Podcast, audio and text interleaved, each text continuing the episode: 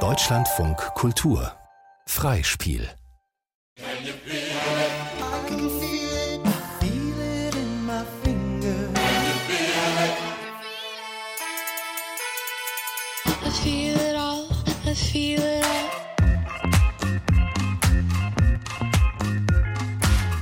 Ich fühl's nicht. Hörspiel nach der gleichnamigen Graphic Novel von Liv Strömquist. Bearbeitung von Rami Hamse. Folge 2. Die Neudefinition von männlichem Erfolg. Hallo. Äh, was war nochmal das Thema? Genau. Warum Leonardo DiCaprio sich nicht für eines der Bikini-Models entscheidet. Zum Beispiel für Toni Gahn.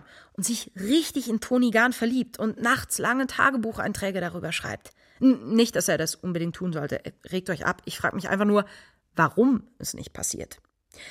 Nun, eine Erklärung dafür könnte sein, dass die Art und Weise, den männlichen Status aufrechtzuerhalten oder ein erfolgreicher Mann zu sein, sich in den letzten 100 bis 150 Jahren verändert hat. Du weißt, ich küsse heiß, du weißt, ich brenne gleich. Du weißt, dass ich immer alles, alles erreich. Ich bin ein Mann. Hey, hey, hey, ich bin ein Mann. Oh, oh ja. Denk daran, ich bin ein Mann. Die neue Definition von männlichem Erfolg. Wir wissen ja alle, dass die Sexualität im 20. Jahrhundert befreit wurde, was zu den wichtigsten soziologischen Veränderungen des 20. Jahrhunderts zählt. Anstatt dieser Sexualmoral Das Wichtigste sind Tugend und Respekt. Und Monogamie. Selbstverständlich gehen wir nicht besoffen mit Fremden ins Bett. Oder trennen uns, weil wir aufgehört haben, uns zu lieben. Das wäre ja, wär total, verrückt und ein falscher Lebensentwurf. haben wir nun die folgende Sexualmoral. Das Wichtigste ist gegenseitige Freiheit, Symmetrie und Autonomie. Selbstverständlich trennen wir uns, wenn es sich nicht mehr richtig anfühlt. Selbstverständlich wartet man nicht bis zur Hochzeit und hat das ganze Leben lang nur Sex mit einer einzigen Person. Dann würde man das Leben ja gar nicht richtig genießen. Das, Das wäre ja total verrückt und ein falscher Lebensentwurf.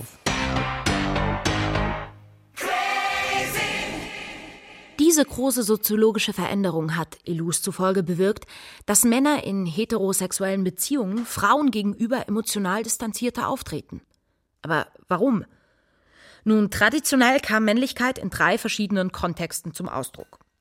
Der Mann ging zur Arbeit, wo es nur Männer gab. Tschüss erstmal, Jungs, ne? Nach der Arbeit schaute er kurz zu Hause vorbei, aß eine ordentliche Mahlzeit, küsste seine Frau und seine sechs Kinder. Mua. Anschließend ging er aus und rauchte Zigarren in irgendeinem Club oder einer Kneipe, wo es nur Männer gab. Äh, pa- pa- Pass auf, pass auf. Und dann sagt das Mädchen, Aber im Laufe der letzten Jahrzehnte wurden alle diese Orte unterminiert und der Status des Mannes durch die modernen und feministischen Errungenschaften ausgehöhlt. Heutzutage arbeiten Frauen auch Ich bin Ihre neue Chefin. Sie haben hier was falsch gemacht. und gehen selbstverständlich auch was trinken, wie alle anderen. Zahlen bitte. Geht auf mich. Aus diesem Grund verschob sich Elus zufolge das Ausüben des männlichen Status in den Bereich der Sexualität. Die Männer übertrugen die Kontrolle, die sie zuvor als Alleinverdiener und Familienoberhaupt innegehabt hatten, auf Geschlechtlichkeit und Sexualität. Distanziertheit in der Sexualität signalisierte und gestaltete die grundsätzliche Figur der Autonomie und damit der Männlichkeit. durch meine emotionale Distanz zu Frauen halte ich meine Männlichkeit auf folgende drei Weisen aufrecht. Selbstständigkeit. Ich bin von niemandem abhängig. Autorität, das bedeutet, dass ich die Bedingungen für eine Beziehung diktiere. Und Solidarität mit anderen Männern. Seit Februar gehe ich jede Woche mit einer anderen Frau ins Bett.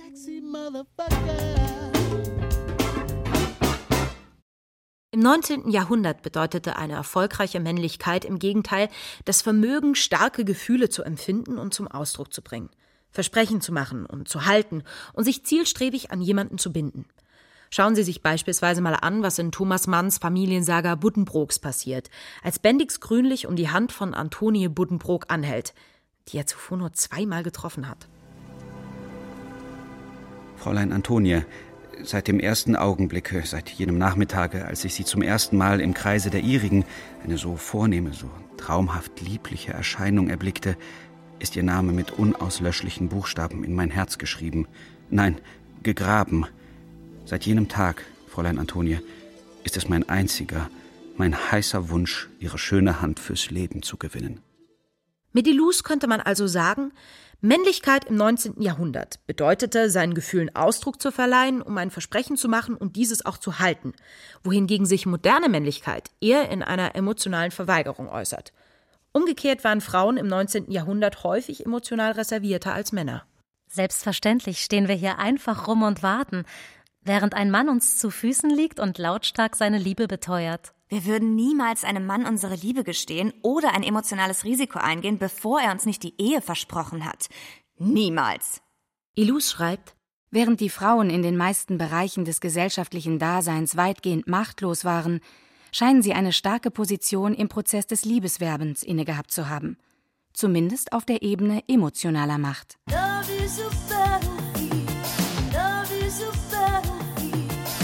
Aber heute Jedenfalls nach Ansicht von Elus haben Frauen die Rolle desjenigen übernommen, der starke Gefühle haben darf, Liebeserklärungen machen darf, sich binden und eine Familie gründen will. Ja, ich weiß, das betrifft nicht alle Frauen, nur die Ruhe. Aber warum? Elus beschreibt es so. Im traditionellen Patriarchat sind die normativen und kulturellen Erwartungen, Kinder zu kriegen, an Männer und Frauen etwa gleich groß. Wow, heiraten. Ganz viele Erben haben. Läuft. Läuft. Läuft. Läuft.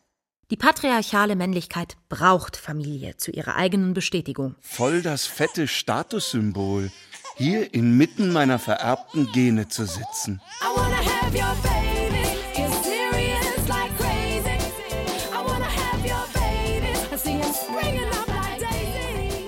In Gesellschaften, in denen das Patriarchat in Frage gestellt wird, ist der normative Druck auf Männer, sich zu reproduzieren, erheblich geringer, da hier psychologische Autonomie und ökonomischer Erfolg die kulturellen Imperative sind, die Männlichkeit am meisten prägen. Es fühlt sich nicht länger cool an, sich an jemanden zu binden und Kinder zu kriegen. Somit fällt den Frauen die soziologische Rolle zu, Kinder kriegen zu wollen. Aber ich will trotzdem mit dir zusammen sein und Kinder kriegen.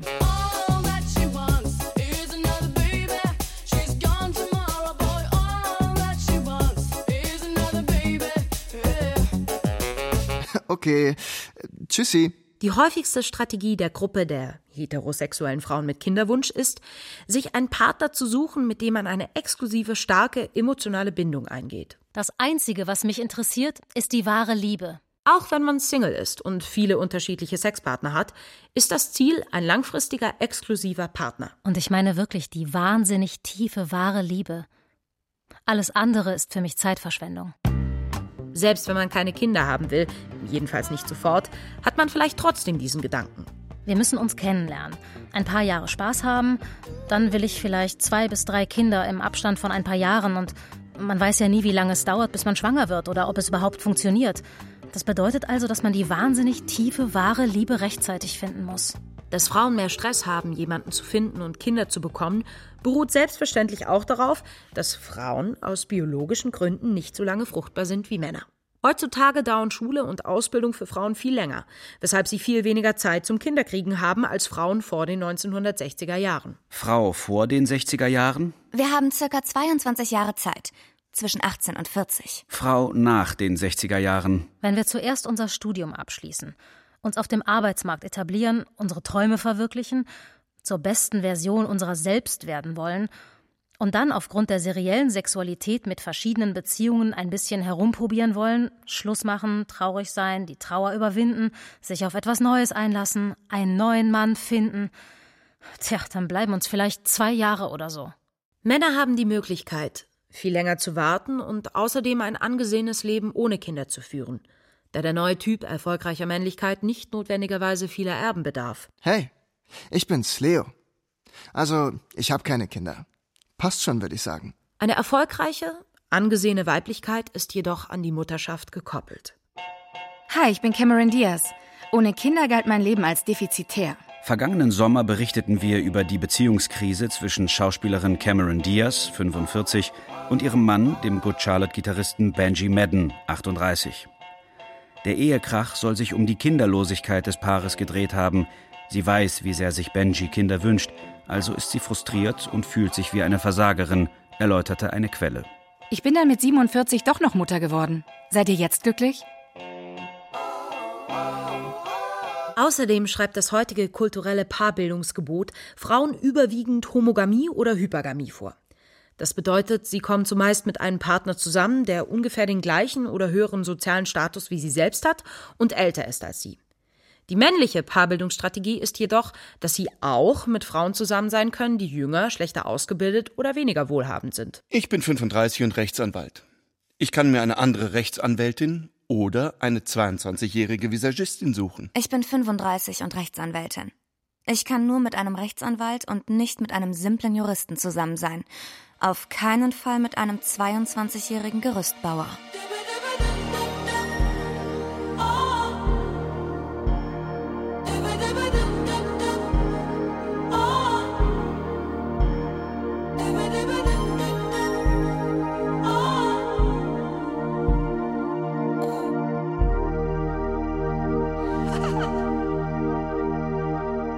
Dass Männer sich auch jüngere Partnerinnen mit geringerer Schulbildung und geringerem Einkommen suchen können, bedeutet, dass sie ganz einfach eine größere Auswahl haben.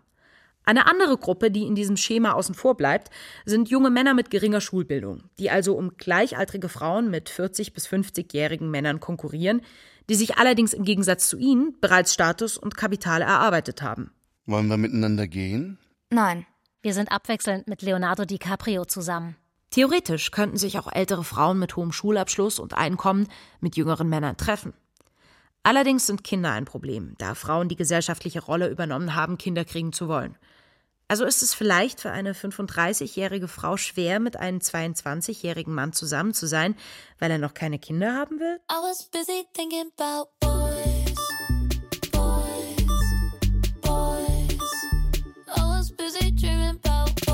Ilus meint, dass die heutige Situation die Frauen strukturell benachteiligt, was ein Gefühl schwindender Wahlmöglichkeiten und Zeitdruck hervorruft. Infolgedessen bringen Frauen ihre Gefühle früher und nachdrücklicher zum Ausdruck als Männer. Worauf warten wir noch? Das hier ist doch good enough. Ziehen wir zusammen, verdammt nochmal. Ich halte das nicht länger aus. Ich kann nicht mehr schlafen. Ich liebe dich.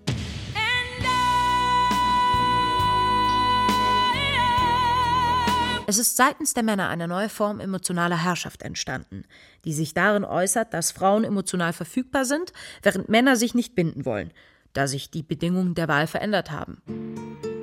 Ich bin mir über meine Gefühle nicht sicher.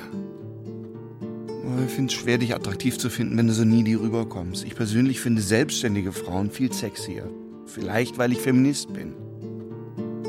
Ich habe das Gefühl, ich brauche mehr Space und Me-Time für mich. Okay, wir können uns weiter treffen, aber dann will ich auf jeden Fall eine offene Beziehung. Voilà. Die Frauen sind die neuen Männer des 19. Jahrhunderts geworden. Eine Art, wie Frauen in Beziehungen Macht erlangen können, besteht daher darin, sich ebenfalls emotional distanziert zu geben und sich zudem eine serielle Sexualität anzueignen. Aus diesem Grund müssen Frauen ihr Begehren verschweigen und die Distanziertheit der Männer und ihren Drang nach Autonomie imitieren. Wie in der Serie Sex and the City. Hi, ich bin Samantha. Ich bin unabhängig und will mich nicht binden. Ich bin cool. Hi, ich bin Charlotte. Ich will heiraten und Kinder kriegen. Ich bin voll uncool.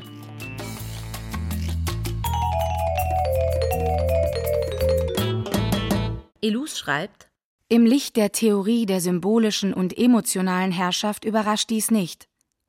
Wenn die serielle Sexualität ein Attribut des männlichen Status ist, dann wird sie mit einiger Wahrscheinlichkeit sowohl Nachahmung von Machtattributen als auch strategische Reaktionen hervorrufen. Die einzige angemessene Reaktion auf Distanziertheit ist größere Distanziertheit. Jetzt habe ich mich auf eigene Faust durch mein eigenes individuelles Verhalten von den Strukturen gelöst. Jetzt bin ich eine super entspannte Frau und gehe mit jedem ins Bett, mit dem ich will, ohne dass ich seine Freundin werden oder mit ihm Kinder kriegen und Mama sein will oder irgendein anderes Scheißfrauenstereotyp. Ach so, dann bin ich allerdings wieder interessiert. Dann kann ich mir vorstellen, unsere nicht gelabelte On-Off-Sex-Beziehung weitere zwei, drei Jahre aufrechtzuerhalten.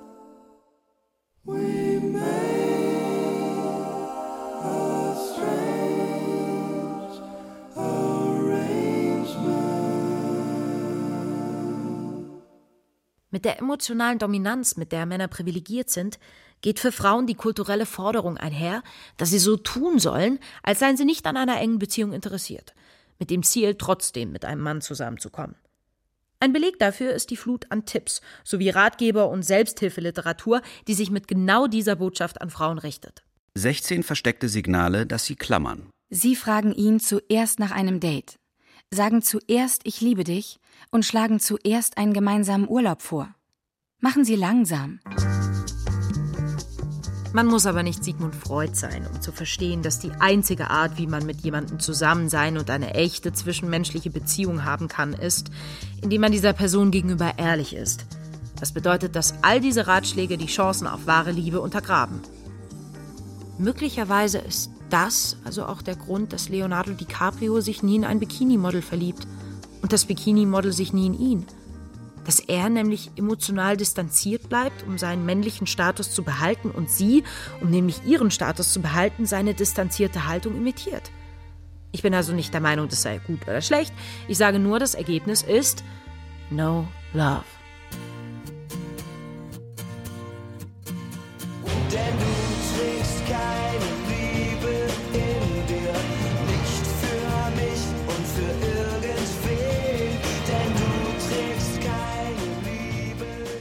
Ich fühl's nicht. Folge 2. Die Neudefinition von männlichem Erfolg. Hörspiel nach der gleichnamigen Graphic Novel von Liv Strömquist. Übersetzung aus dem Schwedischen Katharina Erben. Es sprachen Lou Strenger, Moritz Fürmann, Judith Jakob, Nils Kretschmer, Lea Fleck, David Vormweg und Svenja Wasser. Ton und Technik Eva Pöpplein und Jens Müller. Regieassistenz Luise Weigert. Bearbeitung und Regie Rami Hamse. Dramaturgie Julia Gabel und Johann Mittmann. Produktion Deutschlandfunk Kultur 2021.